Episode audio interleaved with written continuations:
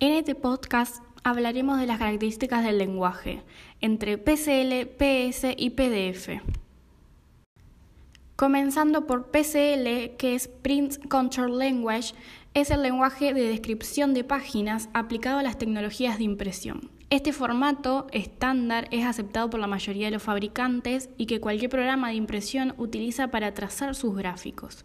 Los archivos PCL contienen los comandos de impresora que directamente son decodificados por las impresoras. En este sentido, no se requiere proceso de conversión intermedio.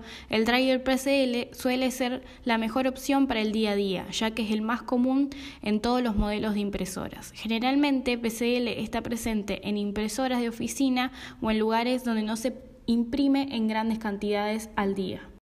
Hablemos de la evolución de PCL. Encontramos PCL1, PCL1 Plus, PCL2, PCL3, PCL3 Plus, que es el monocromo, PCL3C Plus, que es a color, PCL3i, PCL4, PCL5, PCL5E, PCL5C, PCL6 en ASET, Pasando a las mejoras en su desarrollo, se agregó la funcionalidad de procedimientos, transacción de datos electrónicos, también un soporte para fuentes de mapas de bits y un aumento a la resolución máxima a 300 ppp. Hay una mayor compatibilidad con los modelos de impresoras, agregan escalados de fuentes interleafont, comunicación bidireccional entre la impresora y la PC y las fuentes de Windows. La última versión se modificó para ser más modular y se puede modificar fácilmente para las futuras impresoras, que imprima gráficos complejos más rápidos, que reduzca el tráfico de red y tener mayor calidad. Las complejidades o problemáticas en el PCL es el driver. PCL tiene funciones más simples que el driver PS, por ejemplo, y no es tan conveniente para formato PDF como si lo es para PS. Otra desventaja del PCL es que cuando, por ejemplo, la máquina causa un atasco del papel durante el trabajo de impresión, no hay ningún aviso de error. Además, no se puede continuar el trabajo en el mismo lugar que se produjo el atasco, sino que hay que volver a comenzar desde un principio.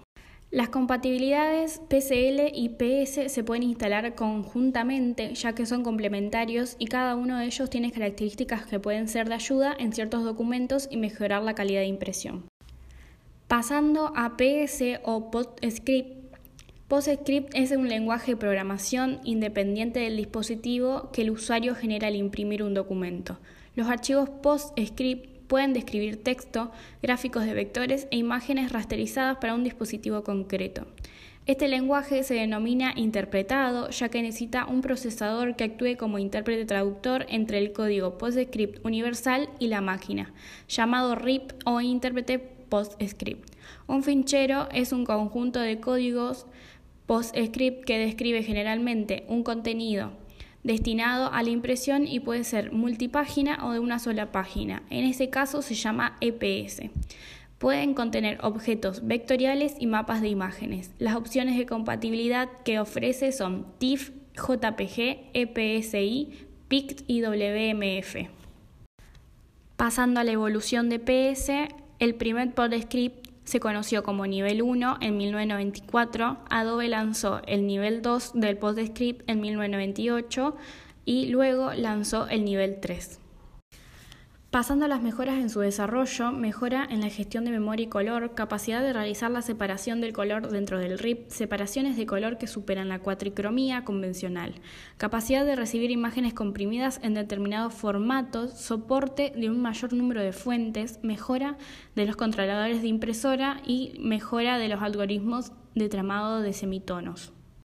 Hablando de las complejidades o problemáticas, al ser interpretado, para ser razonablemente universal, no puede ser muy condensado, por lo que los ficheros son muy grandes de por sí.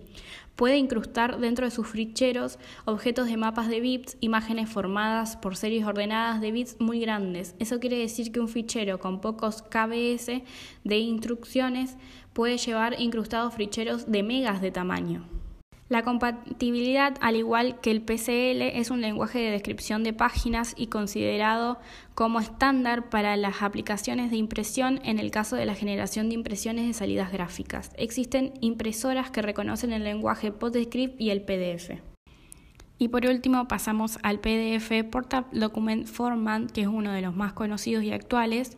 El PDF es un formato de archivo multiplataforma que puede incluir fuentes, texto en el que se pueden realizar búsquedas, gráficos de vectoriales independientes de la resolución, así como imágenes rasterizadas y de mapas de bit que pueden intercambiarse, editarse y verse como una aplicación de visualización independiente.